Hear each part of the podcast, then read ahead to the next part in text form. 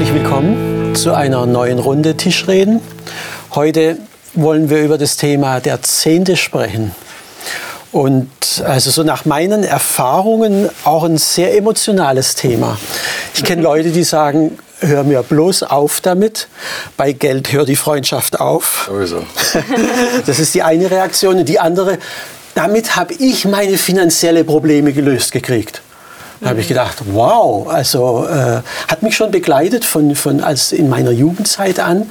Und ich glaube, da wollen wir so ein bisschen mal reingehen. Was sagt die Bibel eigentlich zu dem Thema? Äh, wann ist der überhaupt aufgetaucht? Wie, wie steht denn da eigentlich Jesus dazu? Mhm. Und was haben wir da für Erfahrungen gemacht oder vielleicht auch kennen von anderen, die Erfahrungen gemacht haben, dass wir da so ein bisschen mal reinsteigen. Und ich würde mit euch gern einen Bibeltext lesen. Das ist nämlich die erste Erwähnung wo der Zehnte so zur Sprache kommt, im ersten Mosebuch im 14. Kapitel. Das ist also recht früh zur Zeit Abrahams. Mhm. Und wenn wir uns so ein bisschen vorstellen, so 2000 vor Christus ist das natürlich äh, schon äh, ein bisschen Abstand zu heute hier. Das war sehr früh, da hieß er noch Abram, ne? Genau, genau. Gar so ist umbenannt. Ja, ja, ja. Und auf einem anderen Kontinent, in einer anderen Kultur. Ja, genau. Also es, ist, ja. äh, also es ist ein sehr seltsamer Text. Wir lesen ihn jetzt einfach mhm. mal und dann unterhalten wir uns ein mhm. bisschen mhm. drüber. Ähm, 1. Mose 14, da lese ich Vers 18 bis 20. Und Melchisedek, König von Salem, brachte Brot und Wein heraus. Und er war Priester Gottes des Höchsten. Und er segnete ihn und sprach, Gesegnet sei Abraham von Gott dem Höchsten, der Himmel und Erde geschaffen hat. Und gesegnet sei Gott der Höchste, der deine Bedränger in deine Hand ausgeliefert hat. Und Abraham gab ihm dem Zehnten von allem. Also es ist ein eigenartiger Text. Mhm. Das wird auch im Neuen Testament nochmal aufgegriffen, dieses Thema mit Melchisedek, König von Salem, von dem wissen wir gar nichts. Mhm. wird einfach so eingeführt. Ja. Äh, von Abraham, klar, äh, von diesem Melchisedek weniger. Ja. Der Kontext ist ja auch äh, interessant. Äh, es geht ja, das ist ja eine Fortsetzung dieser dieser Auszugsgeschichte und wie sie sich niederlassen wollen genau. und wie Abraham mhm. und sein Neffe Lot sich trennen aufgrund des Streits der Hirten. Es geht darum, wo ist das beste Weideland. Mhm. Und Lot entscheidet sich dann für Sodom. Und äh, dann wird er aber gekidnappt und entführt. Und der Abraham hört das und eilt zur Rettung seines Neffen und seiner Habe. Und dann heißt es ja hier, Vers 16, er brachte, also er hat die geschlagen, die Feinde, ja, die, genau, die, Entführer, genau. und er brachte alle Habe wieder zurück, dazu auch Lot, seines Bruders Sohn, mit seiner Habe, auch die Frauen und das Volk. Also es war, war wirklich voller Erfolg. Und dann, als er nun zurückkam von dem Sieg, ging ihm entgegen der König von Sodom in das Land Schave, das ist das Königstal. Und dann kommt der Text, den du gerade gelesen hast, genau. mit dem Melchisedek. Genau. Und, das, und das ist so völlig überraschend, dass da steht, und Abraham gab ihm Zehnten von allem. Du würdest denken, hey, das war seine Habe, okay, die hat er einfach zurückgeholt. Wieso gibt er ihm jetzt den Zehnten? Also den zehnten Teil. Genau, mhm. genau. Und dann kommt ja danach, das ist ja auch der Kontext ab Vers 21, da sprach der König zu Abraham, gib mir die Leute, die Güter behalte für dich.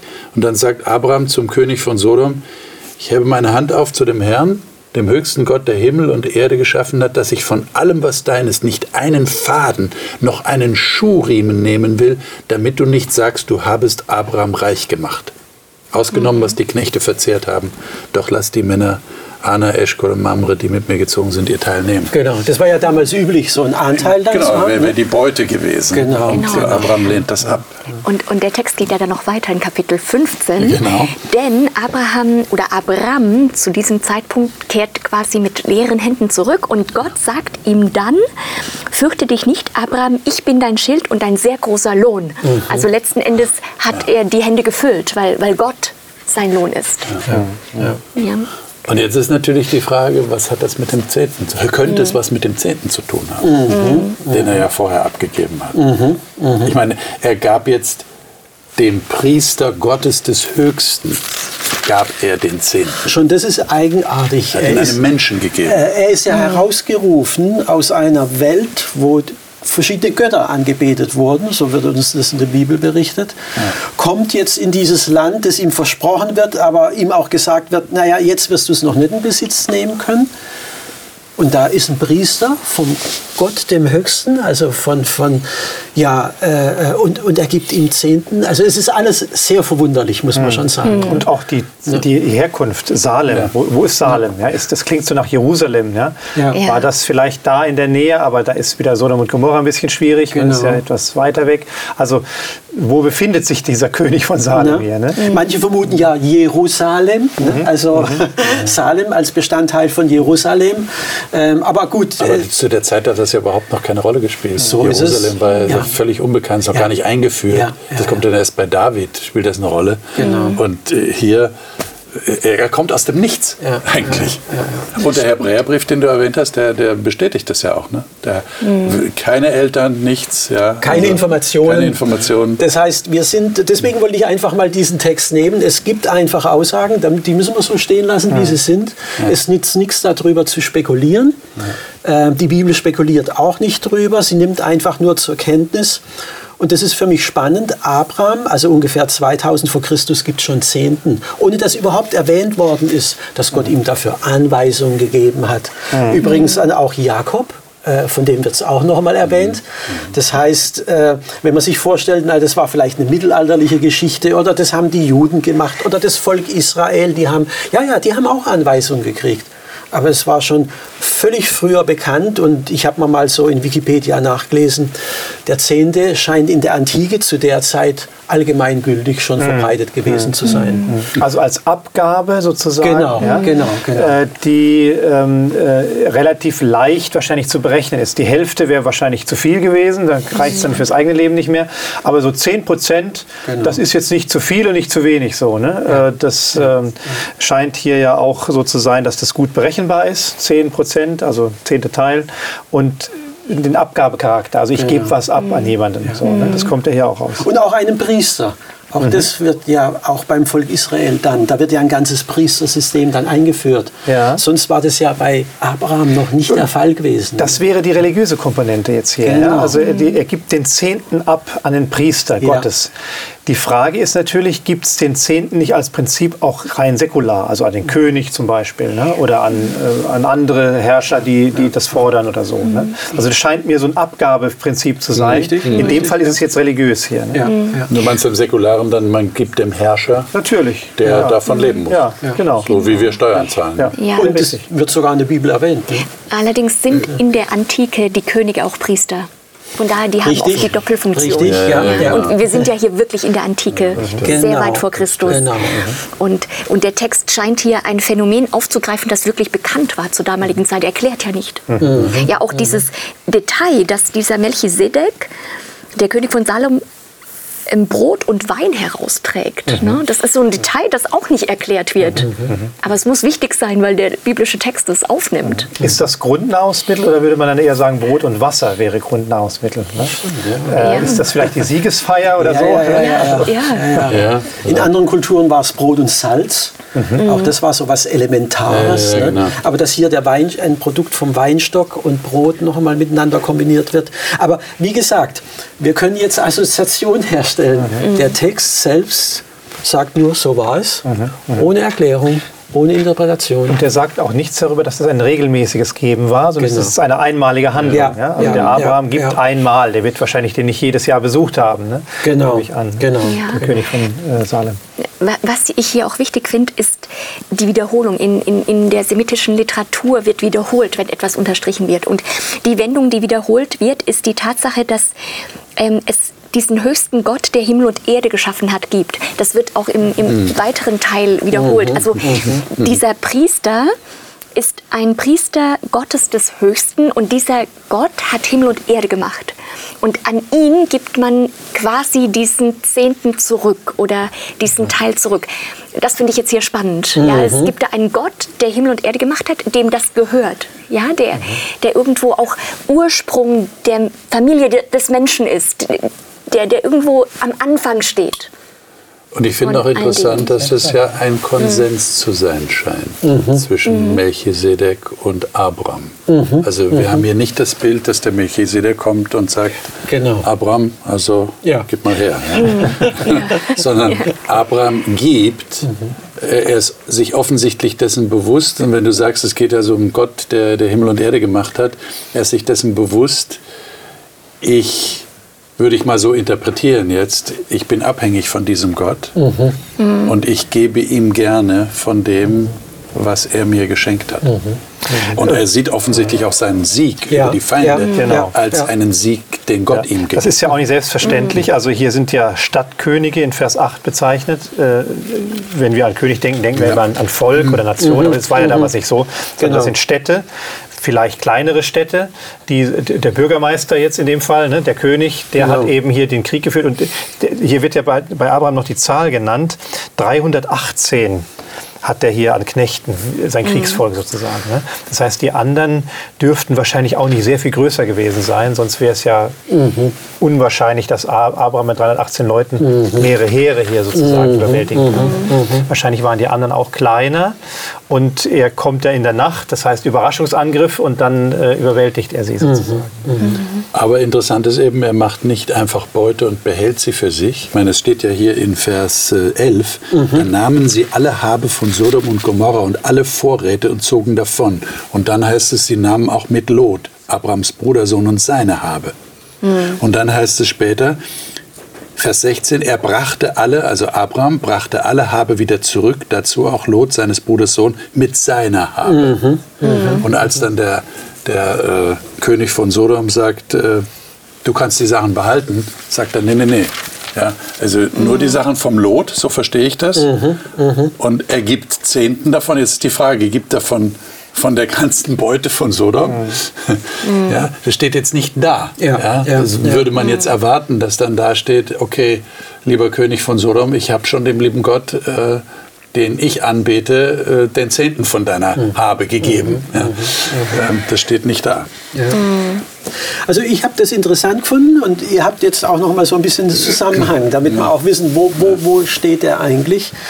Ähm, ja, und sonst über Zehnten wird nicht viel berichtet, nur dass Jakob so nebenbei auch Gott verspricht, wenn er ihn segnet, das ist überhaupt dieses Wort segnen, auch im Zusammenhang mit Zehnten, äh, taucht öfters in der Bibel auf, das werden wir auch noch sehen, auch bei Jakob, wo Gott ihm verspricht, ich werde dich segnen, ich werde dich unterwegs begleiten, du wirst wieder zurückkommen. Sagt, Also wenn du das machst, dann gebe ich dir auch den Zehnten vom Allen. Oh, okay, das ist auch eine spannende Geschichte an der Stelle.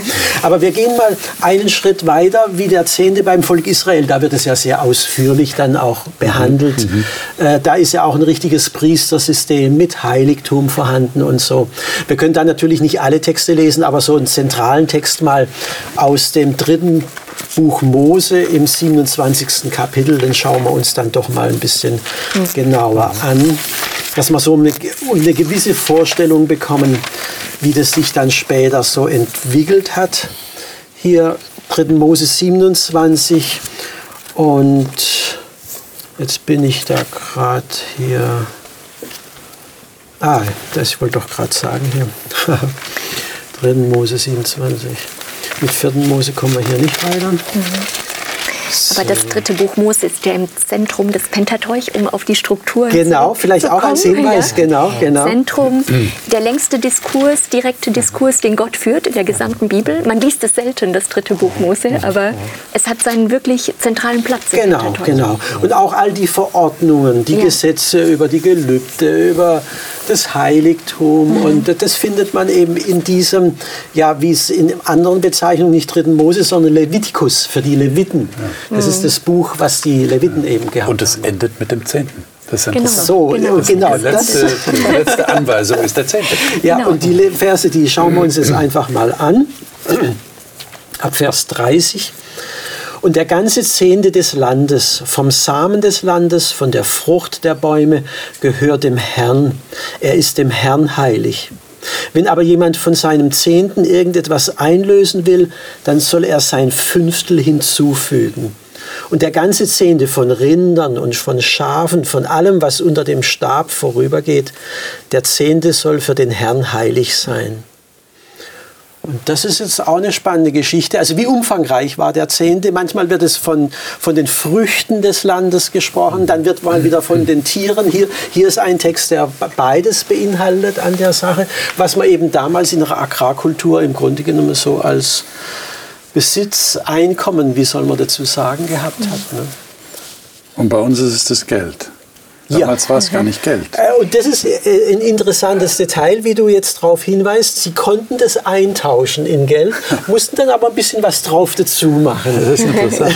naja, gut, ja. da geht es ja noch nicht um Geld hier. Ne? In Vers 31 ist zwar die, die Ablöse ja, des Ablöse. Zehnten genau. Äh, von den, von den, also zwar nur vom, vom landwirtschaftlichen Ertrag. Genau. Bei den genau. Tieren später geht es dann nicht mehr. Aber äh, der landwirtschaftliche Ertrag kann abgelöst werden. Das heißt aber dann mit einer 20-prozentiger Steigerung. Genau anderem sozusagen. Genau. Ne? Aber ähm, äh, dieser, dieser Zehnte bezieht sich letztlich, wie du sagst, auf alle Erträge. Mhm. Ja? Und mhm. da es ja keine monetäre Gesellschaft war damals, ja. waren die Erträge eben aus Landwirtschaft oder aus, aus Ackerboden sozusagen oder von den Tieren halt. Genau. Ne? Mhm. Und diese beiden Bereiche werden hier angeführt. Letztlich sagt das im Grunde genommen das komplette Einkommen. Ja? Mhm. Nicht der Besitz, sondern mhm. der Einkommen wird hier ja, äh, verzehntet sozusagen. Ja. Äh, ich meine, hier wird überhaupt nicht erwähnt, wer den Zehnten bekommen hat. Richtig. Da heißt es einfach nur, gehört dem Herrn. Soll ihm heilig sein. Er ist ihm heilig. Mhm. Ja, wie, wie hat es funktioniert damals, dieses Zehntensystem? Was, was, was, was haben die Leute gemacht? Wie, wie, wie haben sie das weitergegeben? Wer hat es bekommen? Naja, Grundsätzlich war der Zehnte für die Leviten. Für die Leviten. Genau. Denn ähm, der Text legt an, dass die Leviten kein Erbteil hatten, kein konkretes Land hatten. Ja. Das heißt, ja. Gott war ihr Erbteil. Sie mhm. waren für mhm. Gott da und, und ähm, sollten ganz eng mit Gott verbunden leben und mhm. das Volk unterweisen. Und, und so wurden sie auch vom Volk getragen mit dem mhm. Zehnten. Aber darüber hinaus waren da auch Waisen und Witwen, arme Menschen, die vom mhm. Zehnten mhm. getragen wurden. Ähm, auch der Fremde. Also es, war, es waren es war zum Leben für Menschen, mhm. die, mhm. die eben abhängig waren von, von mhm. diesem ganzen Gesellschaftssystem, das, ja. das Gott hier auch ins Rollen gebracht hat. Also die äh, Bestimmung für äh, die, die Verwendung des Szenen kommt ja dann ein Buch später, also in 4. Mose. Ähm, und da haben wir in 3. Mose 18 ab Vers 21 ja die genaue Bestimmung, was du äh, gesagt hast, äh, mhm. äh, Daniela. Das hier konkret beschrieben wird, für wen dann die Zehnten verwendet wird. Ich lese mal äh, in 3. Mhm. Mose 18 den Vers 21. Da heißt es, den Söhnen Levi hab, aber habe ich, sagt Gott, alle Zehnten gegeben in Israel zum Erbgut für ihr Amt, das sie an der Stiftshütte ausüben. Also der Stamm Levi war ja eingesetzt von Gott, der hatte kein Land, der war, also daraus kamen die Priester und äh, diese Familien und dieser Stamm, der sollte dann sozusagen versorgt werden durch die Zehntenabgabe sozusagen aller Stämme. Ja, das wird ja in Vers 23 nochmal deutlich gesagt. Sie sollen unter den Israeliten kein Erbgut besitzen. Ja. Vers 24, denn den Zehnten der Israeliten, den sie dem Herrn als Opfergabe geben, habe ich den Leviten zum Erbgut bestimmt. Mhm. Mhm. Mhm. Darum habe ich zu ihnen gesagt, dass sie unter den Israeliten kein Erbgut besitzen sollen. Also das, diese, das ist der, das Thema, mhm. weil das auch ständig mhm. wiederholt wird. Mhm. Es geht ja. darum, dass die Leviten kein Erbgut haben wie die anderen genau. Stämme. Genau. Und sie sind jetzt direkt von Gott abhängig und die Israeliten geben ihnen die Opfergabe. Also es ist so eine Versorgungsleistung für die, den Priesterstamm, aber es wird nochmal gesteigert, in Vers 26 nämlich. Mhm. Äh, da heißt es dann, dass die Leviten auch nochmal einen Zehnten geben müssen. Mhm. Also vom Zehnter vom Zehnter. Ne? Also da heißt es, genau. sage den Leviten und sprich zu ihnen, wenn ihr den Zehnten nehmt von den Israeliten, den ich euch von ihnen bestimmt habe als euer Erbgut, so sollt ihr davon eine heilige Abgabe dem Herrn geben, je den Zehnten von dem Zehnten. Genau. Ja? Mhm. Also dann nochmal einen Zehnten sozusagen. Ähm, in Vers 28 heißt dann, also äh, dem Priester Aaron. Ja? Genau. Also sozusagen den Tempeldienern wird, wird das nochmal ja. dann weitergereicht. Genau. Mhm. genau. Und es wird ihnen angerechnet, als gäbet ihr Korn von der Tenne und Wein aus der Kelter. Mhm. Also da ist eine Gerechtigkeit auch da, die, die zum Ausdruck gebracht wird. Und es wird heilige Abgabe genannt. Mhm. Ja? Also etliche Male, es kommt ständig vor hier in den Vers. Also haben wir letztlich ein Zeichen, oder der Zehnte ist in Bedeutung als Abgabe für Gott, aber letztlich wird er verwendet für die Menschen, die eben für den, die kultischen Bereiche zuständig sind, mhm. die Priester und die Leviten. Und, so und zwar zur existenziellen Versorgung. Das muss man schon sagen. Also die waren jetzt tatsächlich darauf angewiesen, auf diesen Zehnten. Und so wie wir die Berichte im Alten Testament haben, ist das nicht immer so gemacht worden. Also waren die Leviten angewiesen, mussten sich dann auch irgendwo was anbauen, ein Stück Land. Also konnten sie auch nicht das Volk unterrichten auch im Gesetz des Herrn. Das war ja die Aufgabe der Priester gewesen. Das hat also eine ganze, einen ganzen Rattenschwanz nach sich gezogen, wenn diese Ordnung nicht so eingehalten mhm. worden ist. Mhm. Und das wird öfters dann auch im Alten Testament äh, auch von Gott selbst angesprochen. Aber da werden wir vielleicht noch einmal drauf zu sprechen kommen. Ähm, ja, dieses ganze System im Alten Testament, die Priester werden über Zehnten versorgt. Fragen wir uns mal, wie, wie ist das im Neuen Testament gewesen? Was, was, was ist denn da eigentlich abgelaufen? Ähm, äh, also für mich ist eine, äh, eine der wichtigsten immer, wie, wie, wie hat denn Jesus, mhm. hat er überhaupt mhm. etwas zu dem Thema gesagt? Und ehrlich gesagt, er hat nicht viel zu dem mhm. Thema gesagt. Es gibt nur einen einzigen Bibeltext und der steht in Matthäus 23. Mhm. Den können wir uns ja mal kurz anschauen. Über den Pharisäern hast genau, geschrieben. Genau, das ist der Zusammenhang, müssen wir uns dann noch mal, das ist ja die letzte Woche, wo Jesus noch einmal sehr drastisch das Volk warnt vor der falschen Religiosität der Schriftgelehrten und Pharisäer und Worte benutzt, die er vorher eigentlich nie so, so, so, so ganz stark äh, äh, benutzt hatte. Und da kommt es auch so ganz nebenbei einfach zur Sprache in Vers 23, also Matthäus 23, Vers 23, ich lese mal vor. Wehe euch Schriftgelehrte und Pharisäer, Heuchler, denn ihr verzehntet die Minze und den Dill und den Kümmel und habt die wichtigere Dinge des Gesetzes beiseite gelassen, das Recht und die Barmherzigkeit und den Glauben. Spannend. Mhm. Also es geht darum, der Zehnte wird erwähnt, den die Pharisäer geben. Ähm, er sagt, es gibt wichtigere Dinge als den Zehnten, aber interessant ist dann doch noch der kleine Nachsatz, den ich jetzt noch nicht genau, den ich geschlagen habe hier. Ja. Dieses hättet ihr tun und jenes nicht lassen sollen. Mhm. Also Jesus spricht sich nicht gegen die Zehntenordnung aus, also das ist doch unwichtig und äh, braucht man gar nicht machen. Ist ja auch logisch, weil äh, der, der, Tempeldienst oder das kultische System Israels war ja zu der Zeit noch funktionsfähig. Ja? Genau. Und genau. Äh, diese Ordnung Gottes wurde ja auch grundsätzlich nicht verändert. Also ähm, wir lesen dann bei Jesus, es gab ja auch noch so eine, so eine Art äh, Tierhandel dann beim äh, Opferdienst vor dem Tempel, im Tempelbereich, ne, gegen die, die er sicher dann auch wehrt. Aber äh, letztlich, äh, nehme ich mal an, mussten die Leviten und die Priester weiterhin von, von dem Volk her irgendwie unterhalten werden. Und die Zehntenordnung, die Mose gegeben hatte, nehme ich mal an, war dann auch äh, zur Zeit Jesu noch äh, funktionsfähig, um diesen kultisch, das kultische System genau. aufrechtzuerhalten. Genau. Genau. Und, und Lukas berichtet auch im 18. Kapitel von diesen beiden Gebeten, das des Pharisäers und das des Zöllners. Und der Pharisäer sagt auch, ich faste zweimal in der Woche und gebe den Zehnten von allem, was ich einnehme. Da sieht man auch, dass das damals noch gang und gäbe mhm. war, genau. Zehnte zu geben, vor allem als Pharisäer. Ja. Nicht, ähm, und ein spannende, ja. spannendes Detail finde ich auch hier, äh, äh, wovon Jesus, äh, die, also wo er sie kritisiert in Vers 23, mhm. er sagt, Zehnter von Minze, Dill und Kümmel. Mhm.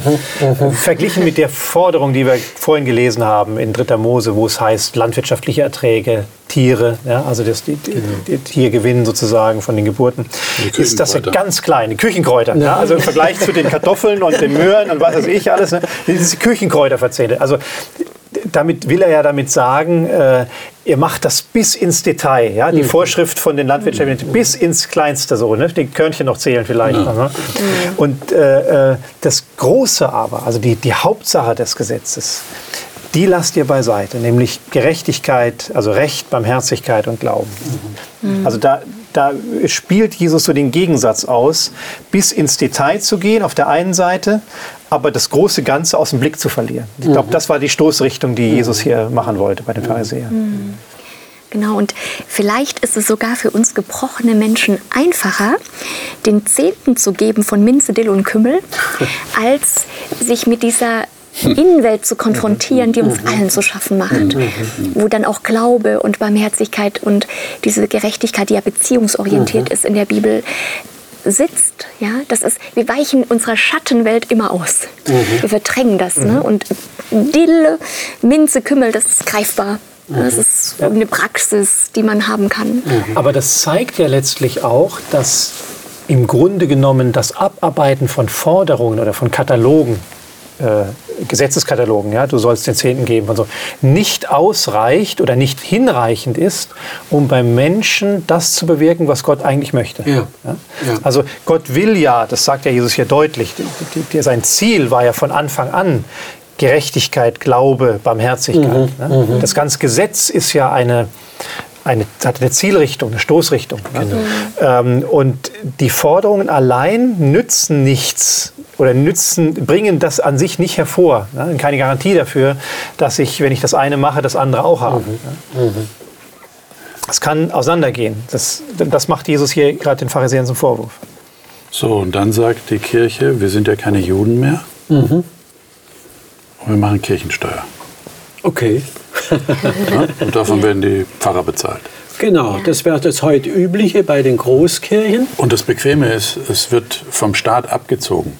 Genau, genau. Also der Staat fungiert hier, ich meine, das ist natürlich jetzt eine Entwicklung, ich bin jetzt gesprungen historisch. ja, ja, ja, ja. Äh, dass der Staat praktisch sich so mit der Kirche verbindet, dass er sagt, wir treiben für euch die Kirchensteuer ein. ja, ja. Und, erst, und, und die werde ich erst dann los, wenn ich aus der Kirche austrete.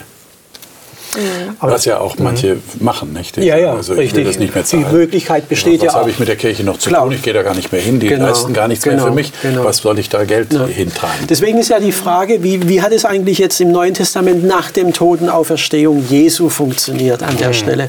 Ich meine, wir haben nicht mehr den Tempel, wir haben nicht mehr die Priester, die versorgt werden müssen. Das heißt, eine Zeit lang haben ja auch die Judenchristen noch beim Tempeldienst mitgemacht, war ja auch so gewesen. Aber schon außerhalb von Jerusalem äh, war das ja auch schon gar nicht mehr möglich gewesen. Und dann überhaupt in, in Gebieten, wo jetzt äh, die äh, außerhalb von Israel war ja eine ganz andere Situation gewesen. Was, was, was, was lief da ab? Also ich denke, wie du schon gesagt hast, die ersten Christengemeinde war ja tatsächlich auf, auf jüdischem Boden, also Jerusalem und so. Und da denke ich, solange der Tempel stand, gab es eben auch die, diese Verpflichtung mit, mit Abgaben und so weiter. Und es gibt ja auch kein Verbot, auch im Neuen Testament dann nicht, für die Judenchristen, sich dieser Regel zu entziehen. Also die waren ja weiterhin eingebettet in dem jüdischen Glauben, in der Kultur und haben wahrscheinlich auch die Abgaben und, und Opferregelungen und so möglicherweise auch weitergeführt. Haben wir ja ein bisschen dann bei Paulus, der ja auch nochmal opfert ja, im Tempel. Ähm, die Frage ist dann spannend, wie geht es dann weiter? Also gerade Genau. bei Leuten äh, in der paulinischen Mission dann, die außerhalb des jüdischen Tempelkultes oder Religionskultes dann leben und Christen werden. Ja? Was machen die? Ja. Ähm, und äh, wir haben äh, tatsächlich jetzt keine Hinweise im Neuen Testament, äh, wo dann die Regel aufgeführt wird nach dem Motto, äh, seht ihr, im Alten Testament gab es den Zehnten, der war für die Leviten und Priester. Und jetzt nehmen wir ihn auch, aber für uns als Pastorinnen und Pastoren und für die äh, Gemeindevorsteher und so weiter und so fort. Ne? Es gibt so, so Hinweise, aber kein kein wirkliches System in, der, in dem Sinne. Ne? Am Anfang war es ja so, der erste Hinweis, glaube ich, den wir finden in der Apostelgeschichte Kapitel 4, da wurde es sozusagen als Notgemeinschaft gelöst. ne? Da gibt es einen Hinweis in der, in der Apostelgeschichte, Kapitel 4, äh, ab Vers 34, wo so ein bisschen der Unterhalt und die, die Versorgungsstrukturen in der ersten Gemeinde beschrieben werden. Da heißt es, es war auch keiner unter ihnen, gemeint ist die, die ersten Christen, der Mangel hatte, denn wer von ihnen Äcker oder Häuser besaß, verkaufte sie und brachte das Geld für das Verkaufte und legte es den Aposteln zu Füßen. Und man gab einem jeden, was er nötig hatte. Das heißt, die Apostel wurden zu so einer Verteilinstitution. Gemeinschaft, genau. Ne? Also da haben wir nicht nur den Zehnten, das ist ja deutlich mehr hier oder je nachdem. Ne? Äh, da wird Überfluss geteilt, äh, Besitz geteilt und wird dann so nach Bedarf möglicherweise verteilt. Nennt man eigentlich auch urchristlichen Kommunismus. Ja, da habe ich aber Schwierigkeiten mit. Also das, das wäre ja ein System, also Kommunismus wäre ein System, wo es keinen Besitz mehr gäbe. Richtig. Das war es aber nicht. Richtig. Ne? Genau. Das war es nicht. Und- das war freiwillig, das Ja. war nicht Genau. vom System verordnet hier an der Stelle. Und, und ich glaube, dass man diese Freiwilligkeit auch unterstreichen muss. Und danach kommt ja diese Geschichte mit Hananias und Sapphira, die sich irgendwie verpflichtet gefühlt haben, das genauso zu machen, aber mit dem Herzen ganz woanders waren. Und es kommt äh, zu dieser wirklich ja. Drama, zum Drama. Ja. Ja. Haben die was zurückgehalten haben? Also sie, Ja. haben ja, sie haben ja tatsächlich, das war das erste Problem, sie haben etwas zurückgehalten von dem, was eigentlich für Gott gedacht war oder für die Gemeinde gedacht Ja, war. ja, Äh, Und äh, erschwerend kam dann hinzu, dass sie so getan haben, Als dass sie etwas vorgegeben Genau. haben, was nicht der Realität entsprach. Aber ich meine, du sprichst von der Freiwilligkeit. Ich finde das sehr, sehr wichtig. Wir finden ja in all den Texten, die wir gelesen haben, nicht einen automatischen Einzug des Zehnten, sondern sie geben. Das heißt immer, sie gaben den Zehnten. Ja. Die Leviten bekommen ihn dann im Alten Testament. Also dieses Geben, glaube ich, dieses freiwillige Geben ist, ist ein ganz wichtiges Prinzip hier. Auf Meiner der anderen Seite, äh, ja, es ist natürlich immer schwierig zu gucken, wie, wie macht man das mit, mit Geldeinnahmen oder so. Ne? Also das Steuersystem, was wir heute haben, rein politisch, damals war es ja zusammen, der Staat Israel war gleichzeitig auch die Religionsgemeinschaft, also beide zusammen, war ja, ist, ist ja wahrscheinlich nie so vorstellbar gewesen, dass man sagt, okay, alle geben brav immer ihre Abgaben ab und man muss nichts machen, sondern es war letztlich der Staatsaufgabe, das auch einzuziehen. Deswegen auch die, die, die später die Zöllner äh, im Römischen Reich. Ne? Daniela Ähm, würde jetzt sagen, das hat mit der Gebrochenheit des Menschen zu tun, dass es nicht freiwillig gibt. heutz- Staat. Ja, so, und- wenn es keine Steuer geben würde, Und keiner geben. heutzutage haben wir natürlich ein unheimlich ausgefeiltes System, wo dann durch Lohnabzüge und so sichergestellt ist, dass der Staat dann seine, seine Einnahmen bekommt. Ne? Ähm, aber das war ja äh, lange Jahrhunderte äh, auch im christlichen Zeitalter nicht so. Sondern musste, da musste geguckt werden, wie kriegt denn der König oder so, wie, wie kommen die denn die an, an die Abgaben ran? Ja? Genau. Das ist eine große Herausforderung gewesen. Ja, da spielt natürlich dann auch noch Machtmissbrauch eine Rolle. Nicht, dass sich äh, der König ähm, bereichert hat, weil er eingefordert hat. Da kommt wieder doch, doch die Gebrochenheit des Menschen spielt da mit rein. Nicht? Und, und das wird komplex in, in dieser Welt. Ne? Und freiwillig, ich, ich denke auch, wenn man, wenn man zum jüdischen Volk gehört, alle geben den Zehnten freiwillig, das kann auch sehr sehr gelenkt werden, diese Freiwilligkeit. Nicht, wenn es alle tun, gut, dann fühle ich mich auch verpflichtet, es zu tun, etc. Es wird komplex. Ich meine, wir, wir, müssen uns ja vor Augen halten, wie wir Menschen ticken, wie, wie wir denken. Wir bekommen etwas zur Verfügung gestellt vom Arbeitgeber, um unseren Lebensunterhalt zu bestreiten. Und wir geben dafür eine Leistung. Wir werden für die Leistung bezahlt. Jetzt sage ich als natürlicher denkender Mensch, ich habe jetzt meine Leistung bezahlt bekommen und das ist jetzt meins. Das gehört mir. Wieso soll ich irgendjemandem davon was abgeben? Wenn ich jetzt meinen Kindern was gebe, okay, die gehören zu meiner Familie, ich bin als Vater gerufen, sie zu versorgen, wenn sie sich noch nicht selber versorgen können. Aber irgendwann ist ja der natürliche Lauf der Dinge, dass sie sich selber versorgen können, dass sie selber Arbeit finden und nicht mehr von mir abhängig sind. Aber jetzt freiwillig davon etwas zu geben, da muss ja ein weiteres Bewusstsein irgendwo durchdringen. Äh, es gehört gar nicht eigentlich mir, sondern da, da, ist, da ist ein Gott darüber, der mir gnädig genug ist, dass er mir mein Auskommen schenkt. Und dann das Bewusstsein zu haben, ich gebe 10% von meinem Einkommen und da wird ja dann auch diskutiert, ist das Nettoeinkommen, ist das Bruttoeinkommen, hoffentlich ist es nur das Nettoeinkommen, damit es nicht noch mehr wird. Und dann gibt es tatsächlich Leute, die sagen, nein, 90 Prozent ist mehr als 100 Prozent. ja? Und wer das nicht erlebt hat, der wird sagen, das ist völliger Schwachsinn. Ja. Das kann gar nicht gehen. Das geht ja rein rechnerisch nicht.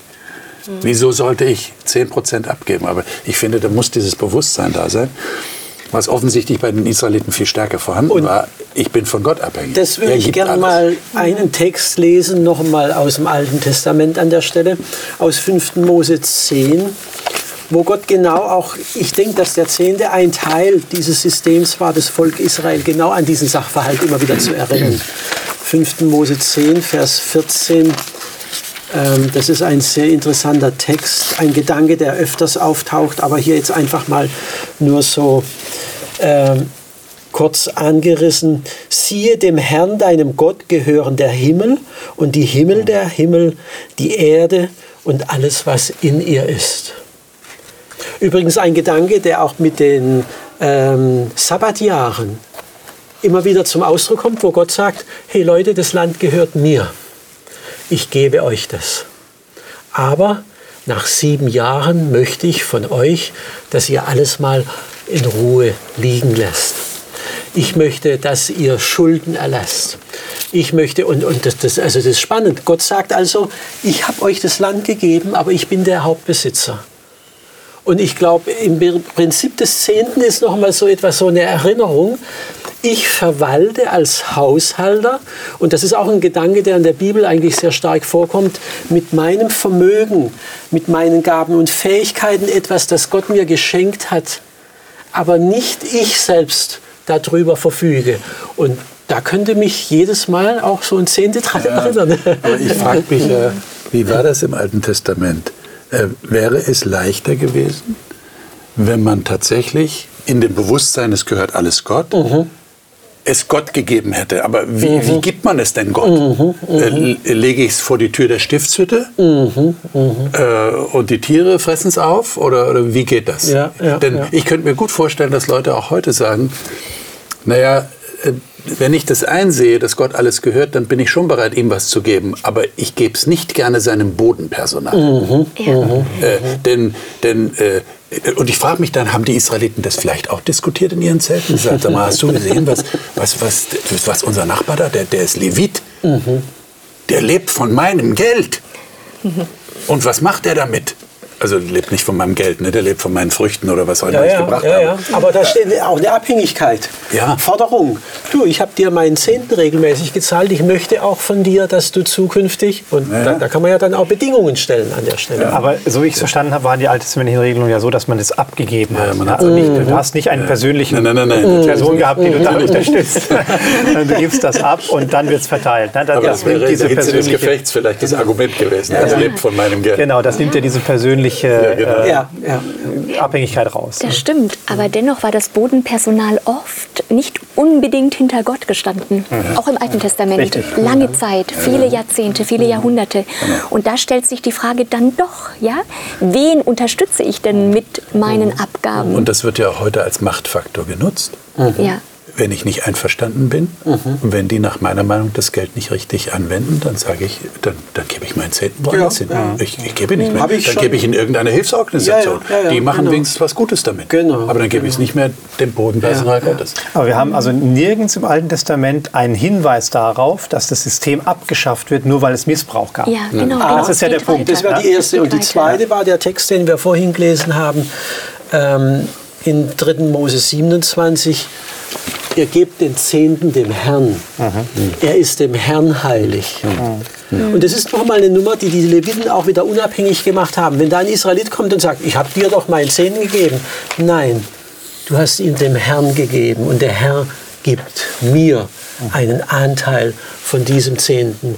Das gibt ihm auch eine innere wieder Unabhängigkeit an der Stelle, von denen, die er bezahlt werden, nicht eben äh, Forderungen nachkommen zu müssen. Ich denke, das ist, wie du sagst, recht aktuell.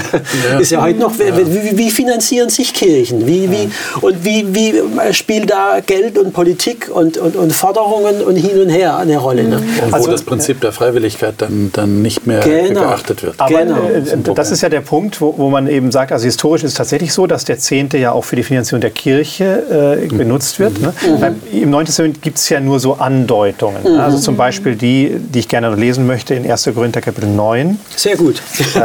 den Text will ich auch noch lesen. Dann lesen wir den Ja, zusammen. 1. Korinther Kapitel 9, Genau. äh, Vers 14. Da macht der Paulus so eine allgemeine Aussage. Auch dann später in den Pastoralbriefen kommt dann das, das nochmal zum Tragen, wo die Kirchenstruktur so ein bisschen angedeutet wird mit, mit Bischöfen, äh, Leitern. Und hier heißt es in Vers 14, Kapitel 9, 1. Korinther, so hat auch der Herr befohlen, dass die das Evangelium verkünden, sich vom Evangelium nähren sollen. Und äh, da gibt es jetzt keine direkte Zehntenvorschrift, aber ähm, es gibt Aussagen, wo klar wird, dass äh, derjenige, der sich für Gott einsetzt, eben auch davon leben muss. Ja, Vers 13. Wisst ihr nicht, dass die, welche die heiligen Dienste tun, aus dem Tempel essen, dass die, welche am Altar tätig sind, Anteil am Altar. Da geht er ja auf dieses System Genau. zurück. Also er nimmt das System und, und äh, äh, äh, extrahiert das Prinzip. Exakt. Ja? Mhm. Also Exakt. klar, äh, natürlich gibt es Parallelen zwischen dem altisraelitischen Tempeldienst und dem Priestertum und dem neutestamentlichen äh, Pastoralen oder Bischofsdienst oder Ältestendienst. Ne?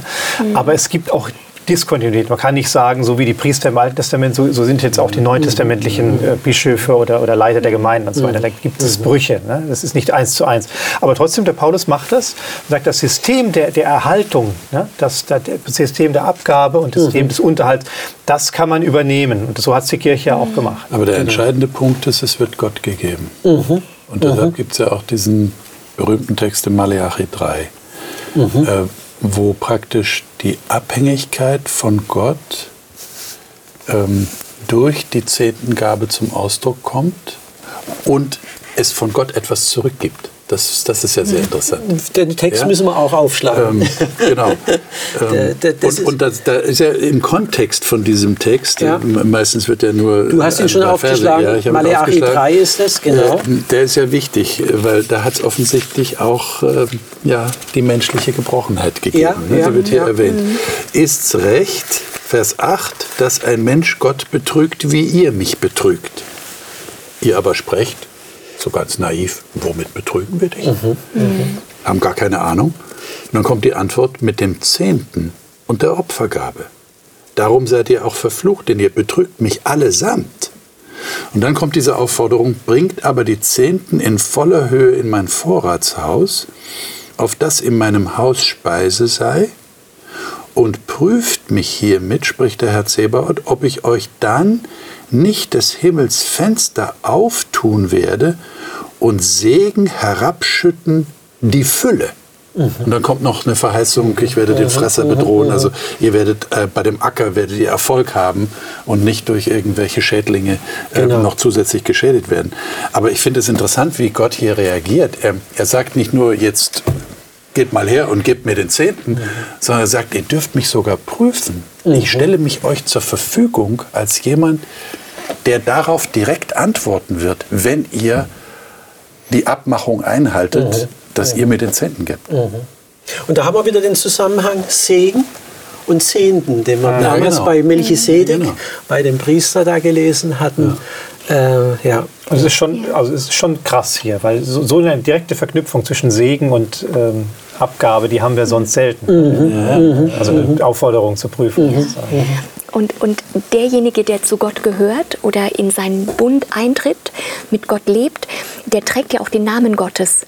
Und dieser Gott, der Himmel und Erde gemacht hat, ist ein Gott, der auch ständig gibt, mhm. Der, der großzügig ist und der seinen Sohn auch an eine Welt gibt, die ihn quasi umbringt und wo das Bodenpersonal, wenn jetzt mhm. die Welt oder die Menschheit das Bodenpersonal mhm. ist, auch korrupt ist und er mhm. gibt trotzdem. Ja, mhm. und, und ich glaube, das ist so auch so, dieses Bewusstsein ist wichtig. Wem mhm. gebe ich den Zehnten? Und ähm, ich denke auch an diese Frau im Neuen Testament, die den letzten Groschen gibt. Mhm. Auch an ein System, das total korrupt ist, mhm. das Jesus kritisiert. Mhm. Und sie gibt es trotzdem und Jesus würdigt das. Er sieht diesen Groschen, der gegeben wird. Und deshalb ist ja auch so wichtig, die Frage zu stellen, wie gerne gebe ich? Mhm. Ja, ich kann ja, ja geben, so, pff, ja, ja, okay, ja, muss ich oder soll ich? Lästige oder Pflicht. Damit, ja. damit der liebe Gott mit mir zufrieden ist. Mhm, mhm, oder gebe ich tatsächlich gerne? Weil diese Diskussion, die ich vorhin äh, erwähnt habe, ja, mhm. mit dem Netto und Brutto, und mhm. dann kommt ja auch die Frage, soll ich von allen Geschenken was geben? Mhm, muss ich mhm. meine Geschenke berechnen, ja, finanziell berechnen und dann den zehnten Teil davon geben? Also die Frage erübrigt sich ja im Grunde genommen, wenn ich ja, wenn ich mit diesem Bewusstsein eben gebe mhm. und gerne gebe und sage, ich werde so gesegnet von Gott und mhm. ich prüfe ihn jetzt einfach mal, ich gebe jetzt mal den Zehnten. Ich kenne auch Menschen, die, die haben das gemacht. Mhm. Und äh, ich meine, ich praktiziere es selber und erlebe Segen dadurch. Und, und dass Gott mich versorgt. Und ich kenne Menschen, die gesagt haben, okay, ich setze jetzt mal alles auf eine Karte. Ich habe das mhm. noch nicht ausprobiert, ich probiere es jetzt mal. Mhm obwohl ich im Grunde genommen es mir nicht leisten kann, mhm. mache ich das jetzt. Und die sagen, das ist, das ist, das ist erstaunlich. Und das ist faszinierend. Da sind wir an einem Punkt, da würde ich gern euch auch fragen, was habt ihr für Erfahrungen an der Stelle mitgemacht? Ich meine, das ist ja eine Herausforderung, dieses prüft mich hierin. Das trauen wir uns ja sonst nicht. Ne? Also Gott herausfordern und prüfen, das ist ja so, so, so eine Geschichte. Aber hier werden wir ja direkt aufgefordert an der Stelle, das mal auszuprobieren. Und ich muss sagen, also äh, eine Erfahrung, es war eine Bekannte von mir gewesen, äh, war in der Ausbildung noch, äh, die, die ist mit ihrem Geld nicht zurechtgekommen gewesen. Am 15. des Monats war es meistens schon, spätestens zwei Drittel war das Geld weg gewesen. Und sie hat ihr Leid geklagt und ihre Mutter, die das Zehntprinzip kannte, hat ihr mal den Vorschlag gemacht, probier es doch mal aus probier doch mal aus, ob wenn du deinen Zehnten gibst. Und ich meine, die Tochter wusste das, äh, aber Wissen und Tun sind halt noch mal so zwei Dinge. Mhm. Und sie hat gesagt, okay, ich probiere es aus ab dem Monat ist sie mit ihrem Geld zurechtgekommen. Die, die, äh, also ich kann mich noch erinnern, als es mir es berichtet hat, es ist unglaublich, es funktioniert. Dass Gott seinen Segen gibt und jetzt das, was du vorhin gesagt hast, 90 Prozent mit dem Segen Gottes mehr ist als 100 Prozent ohne den Segen. Aber das, das, das, ist ja, das, ist ja, das ist ja wirklich eine Überwindung. Ich meine, wenn ich tatsächlich den Eindruck habe, es reicht nicht, es ja. reicht hinten mhm. und vorne nicht, ja. Ja. dann den Entschluss zu fassen, ich gebe jetzt Gott einen Teil, boah, das ist, ist eine Herausforderung. Das ist eine Herausforderung. Ja, ja, ja, ja. Und wenn ich dann höre von diesen, es gibt auch die Beispiele von den, von den äh, prominenten äh, Geschäftsleuten, ja, ja, ja, die, die so riesige Weltfirmen führen und die sogar dazu übergegangen sind, gibt es ja auch Beispiele, äh, sie geben 90 Prozent und behalten 10 Prozent. Dann muss ich innerlich lächeln und sagen, ich meine, bei den Beträgen, die dir als Gewinn einstreichen, würde ich auch von 10 Prozent leben können, wenn ich, wenn ich äh, nicht so und so viele Rosinen im Kopf habe. Aber wenn ich tatsächlich äh, äh, wenig habe, mhm. Und dann ist das wirklich ein Akt des Glaubens. Mhm. Mhm. Dass ich sage, ich gebe jetzt tatsächlich, ich habe, wenn ich mir überlege, eine alleinstehende Mutter mit ihren Kindern, will ihre Kinder versorgen, sie die muss die, die, die Mäuler stopfen. Äh, was macht die dann? Rentner mit geringem Einkommen, ja. Sozialhilfeempfänger. Ja. Wir haben das ständig, auch diese Anfragen. Herr Wolf, äh, würden Sie mir das jetzt empfehlen? Das, das, das geht doch gar nicht. Ich ja. komme damit nicht zurecht. Ne? Und dann erzähle ich meine Geschichte, wie ich als Student musste auch jedes Mal mit Ferienjobs mein Studium so einigermaßen finanzieren, über die Runden gekommen. Und eines Tages kam dann meine Ausbildungsstätte und hatte gesagt, äh, du musst dir jetzt einen schwarzen Anzug bezeugen, das brauchst du. Äh, dann habe ich gedacht, schwarzen Anzug, äh, das, das, die Kosten, die kriege ich gar nicht hin, wie soll ich denn das machen? Ne? Und da habe ich dann auch zu Gott gesagt, okay, das ist dein Problem. Ähm, ich habe nicht mit dem Zehnten, ich habe zwar den Zehnten gegeben, aber bis jetzt war es noch nie notwendig. Aber jetzt war, war die Geschichte und ich kann mich noch erinnern, meine Mutter kommt aus irgendeinem so Supermarkt, der auch so Billigkleidung und so hat. Da gibt es einen billigen Anzug, der ist runtergesetzt worden. Guckt er den doch mal an. Oh, ich war jetzt nicht so, äh, das, konnte mir das eigentlich nicht vorstellen. Gehen da rein. Und da waren tatsächlich schwarze Anzüge von, von 250 Euro auf 80 Euro runtergesetzt worden. Und der einzige in meiner Größe auf 49,95. Nee, Entschuldigung, es war damals nicht Euro, das war ein D-Mark gewesen. Ja. Ich, sagen, ja. ich habe gedacht, ey, das gibt's nicht. Also ich hätte mir keine 200 D-Mark, das hätte ich mir jetzt nicht so leisten können, für, vor allem für so eine Nebensächlichkeit. Aber für 50 D-Mark habe ich gedacht, lieber Gott. und, und lauter solche Erfahrungen, die man im Laufe seines Lebens macht, wo Gott, wo du merkst, das geht nicht mehr mit rechten Dingen zu. Da machst du ein Schnäppchen, das ist kein Zufall mehr an der Stelle, wo ich dann einfach auch sage, da spüre ich den Segen Gottes an der mhm. Stelle. Also. Und es geht ja eigentlich um die Grundhaltung, die Gott auch verändern möchte bei mir. Ne? Mhm. Ähm, es gibt ja eben nicht nur den Zehnten, sondern es gab ja im Alten Testament zusätzlich noch die Erstlingsgaben, also die mhm. Opfer. Mhm. Ja? Also Opfer und Zehnten. Opfer war das wirklich, das fast verbrannt, ja? oder hast du davon gegessen oder so. Mhm. Und der Zehnte war die Abgabe. Ne? Äh, und äh, auch dieser Aspekt der, des Gebens, ähm, unabhängig vom Zehnten nochmal extra, den finden wir ja auch im Neuen Testament. Es gibt äh, die Stelle in, in 2. Korinther 8, wo er die ähm, Korinther lobt für die Geldsammlung, die ja, für, genau. für notdürftige Leute in Jerusalem genau. gemacht haben. Ja, ja, Und ähm, dann äh, äh, da heißt es zum Beispiel in Vers 3, in 2. Korinther 8, Vers 3, denn nach Kräften, das bezeuge ich, und sogar über ihre Kräfte hinaus haben sie willig gegeben, und äh, dann sagt er weiter, äh, und das nicht, das nicht nur, wie wir hofften, sondern sie gaben sich selbst, zuerst dem Herrn und danach uns. Mhm. Also wenn mein, mein, mein, Leben als Opfergabe sozusagen gesehen wird, ich stelle mich Gott zur Verfügung. Ihm gehört alles und ich gebe mich gerne ihm zurück. mit dem, was ich habe. Meine Fähigkeiten, mein, meine, meine Kräfte setze ich für ihn ein und auch meine finanziellen und anderen Besitztümer, die ich habe. Mhm. Ich gebe ihm den Zehnten als Ausdruck äh, meiner Abhängigkeit, aber auch noch das, was man als Opfer bezeichnen könnte, Spende, Kollekte und mhm. so weiter, je nach Not und nach mhm. Bestimmung. Genau, aber das setzt auch eine tiefe Kenntnis Gottes voraus.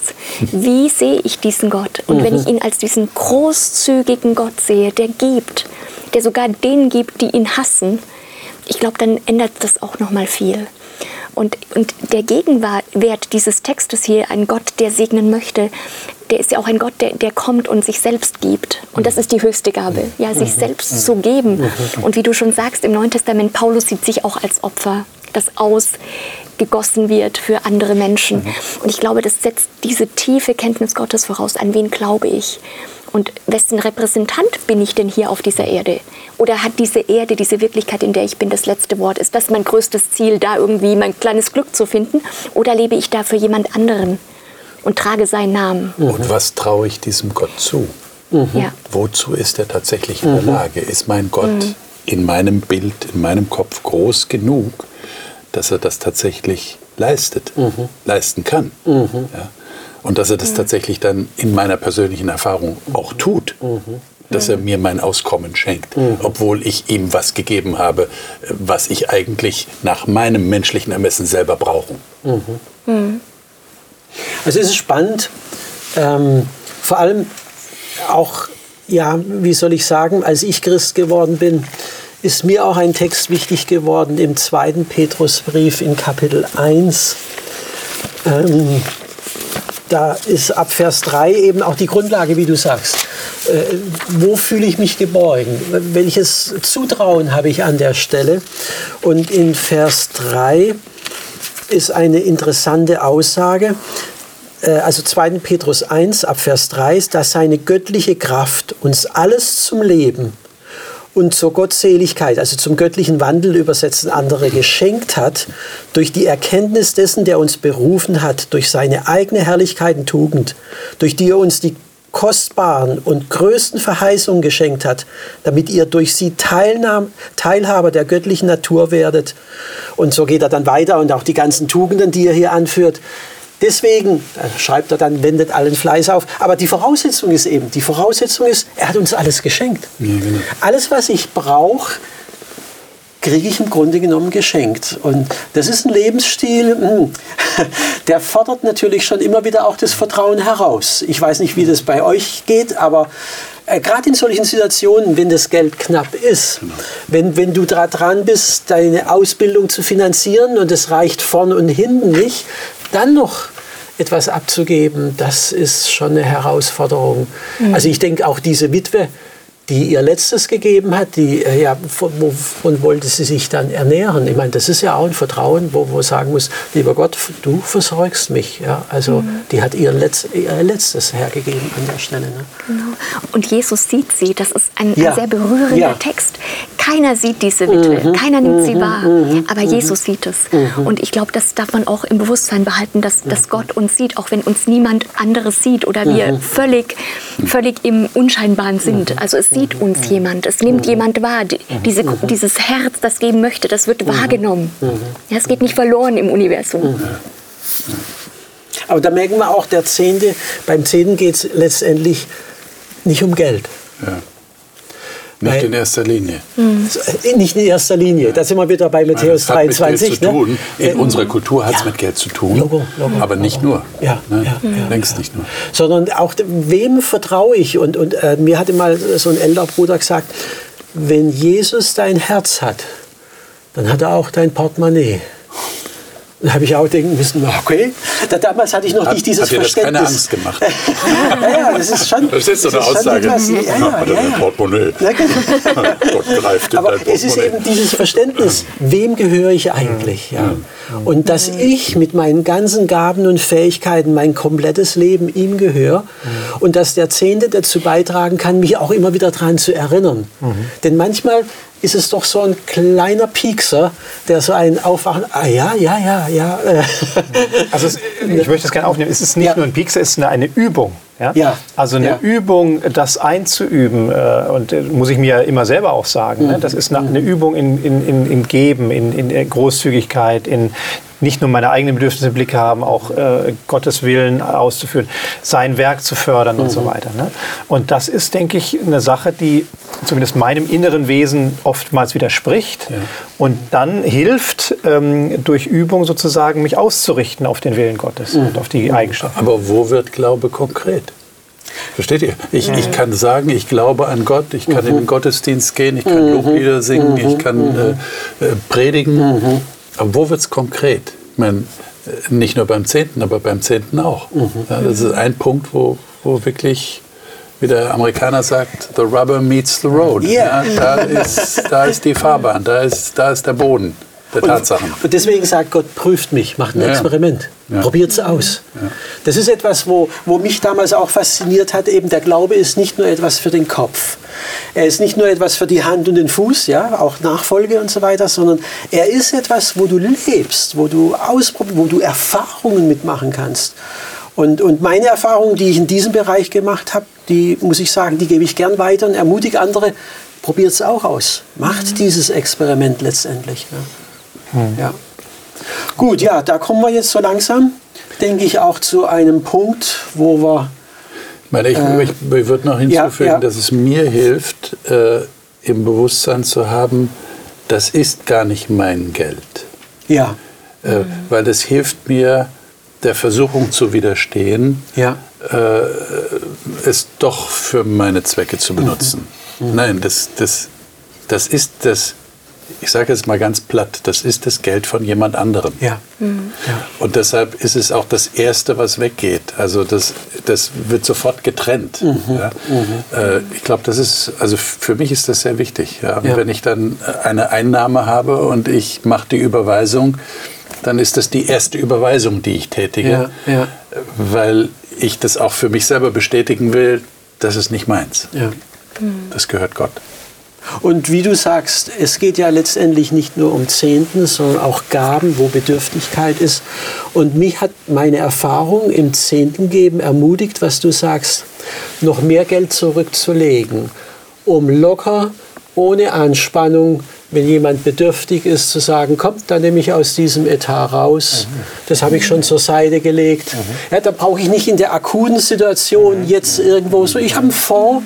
Und wenn dann jemand bedürftig ist, dann kann man, weil der Zehnte ist ja so zweckbestimmt. Der war für ganz spezifische Sache, für die, die, die, die, die äh, äh, ja, wie soll ich sagen, die Verkündigung. Die, die Priester haben ja das voll gelehrt. religiöse System, genau. Genau, das religiöse System. Aber es gibt ja noch mehr Bedürftigkeit. Aber die Israeliten haben ja auch noch mehr Gaben und Opfer gegeben im Alten Bund. Und da auch sich innerlich loslösen zu können und zu sagen, Gott, äh, äh, einer hat es mal formuliert gegenüber, das habe ich mir auch gut gemerkt, du kannst Gott nichts schenken. Und das war etwas, wo ich auch gedacht habe, okay, da, da, da ist was dran. Du kannst so mehr geben, bis zu 90 Prozent. Und, und, und du hast immer noch mehr als genug an der Stelle. Ne? Gut, ich denke, da haben wir einen Punkt erreicht. Da werden wir uns jetzt von unseren Zuschauern verabschieden müssen. Einfach zeitlich auch. Aber es, ich möchte mich auch bei euch bedanken, dass ihr so mit euren Gedanken. Ideen dazu Schon beigetragen ein wichtiges habt. Thema. Ja, wirklich, wirklich. Weil es praktisch wird. Genau, genau. Glaube wird praktisch. Wir sind nicht nur in der Theorie drin, sondern Gott sagt, jetzt kommt, jetzt probieren wir es mal aus. Ja, und, äh, Das, denke ich, könnte man noch auf viele andere Lebenssituationen übertragen, dieses Ausprobieren.